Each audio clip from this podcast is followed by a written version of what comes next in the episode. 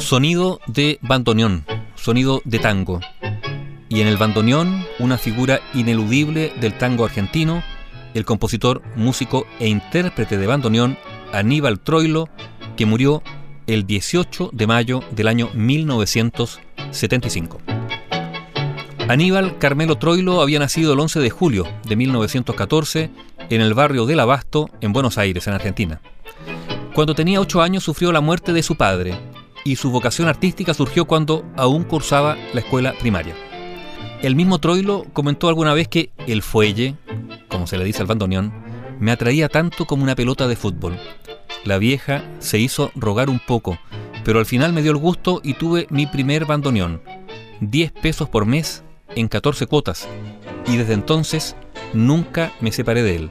Y en efecto, con ese instrumento, también otros, pero con ese tocó casi toda su vida. Su familia lo apodó Pichuco, un sobrenombre con el que comenzó a ser conocido en el ambiente.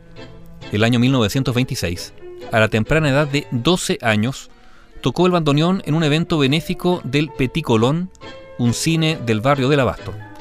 Y a pedido del dueño de ese cine, pasó a integrar la orquesta estable del mismo. El año 1930 se unió al conjunto Vardaro Pugliese, que daba espectáculos en el Metropol de la calle La Valle, en pleno centro de Buenos Aires. En 1932, con apenas 18 años, fue llamado por Julio De Caro, quien formó una gran orquesta que debutó en el cine Astor. Esa orquesta contaba con cinco bandoneones. Al año siguiente, Troilo participó en la película Los Tres Berretines, en un trío con José María Rizzuti en piano y Vicente Tagliacozzo ejecutando el violín. El ascenso de Aníbal Troilo fue meteórico. El poeta Julián Centella lo bautizó como el bandoneón mayor de Buenos Aires. En 1937 conoció a Ida Calachi, una mujer de origen griego empleada en un local nocturno. Se casó con ella el año siguiente, cuando también llegó por primera vez al disco. Y esto ocurrió, su primer disco, en el sello Odeón el 7 de marzo de 1938 con los tangos Comilfó de Eduardo Arolas y Tinta Verde de Agustín Bardi. Sin embargo, por conflictos con la empresa, no registró ninguna otra placa o disco hasta que en el año 1941 volvió a grabar esta vez por el sello Víctor. Lo hizo el día 4 de marzo de ese año con su cantor emblemático Francisco Florentino, popularmente conocido como Fiore. Troilo con su orquesta grabó hasta el 24 de junio de 1971. Ese día dejó registrada la última de sus 449 grabaciones. Su talento era sorprendente, no solo por lo precoz y la grandeza de soporte al género. Los entendidos afirman que su grandeza radicaba en que su pasión era tal que eso mismo lo elevaba. Troilo, de hecho, cerraba sus ojos cuando tocaba, pero él nunca pudo explicar el motivo y en ocasiones dijo que lo hacía porque se sentía dentro de sí mismo. Troilo fue además un melodista extraordinario, talentoso para la composición como lo mostró en obras de su autoría para letras del famosísimo Homero Mansi como Barrio de Tango, Diche Polín, Che Bandoneón y Sur, que estamos escuchando.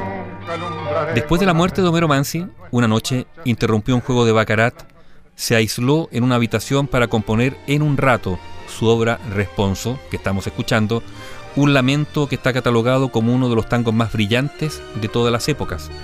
Lo grabó en honor de su amigo Homero Mansi, pero después se negaba a tocarlo, por la pena y congoja que le causaba, y lo hizo solo algunas veces y a pedido del público porque se sabía que sufría cuando lo hacía. Como director de orquesta, Aníbal Troilo cultivó un estilo netamente tanguero, equilibrado, sin efectismos y de buen gusto. Supo rodearse de los mejores ejecutantes de acuerdo a sus ideas musicales. Eligió buenos cantores que a su lado invariablemente dieron lo mejor de sí. Y por su orquesta, en efecto, pasaron grandes cantantes como Francisco Fiorentino, Alberto Marino, Floreal Ruiz, Edmundo Rivero, José Casal, Raúl Verón, Roberto Rufino, Ángel Cárdenas y el siempre reconocible Roberto Goyeneche.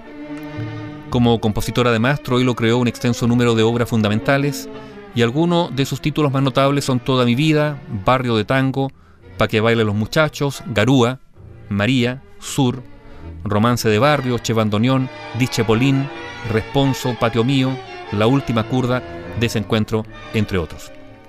Aníbal Carmelo Troilo, conocido como Pichuco, también como el bandoneón mayor de Buenos Aires, murió la capital argentina el 18 de mayo de 1975 debido a un derrame cerebral y sucesivos paros cardíacos. Noche llena de hastío y de frío, el viento trae un extraño lamento, parece un pozo de sombras la noche y yo en la sombra camino muy lento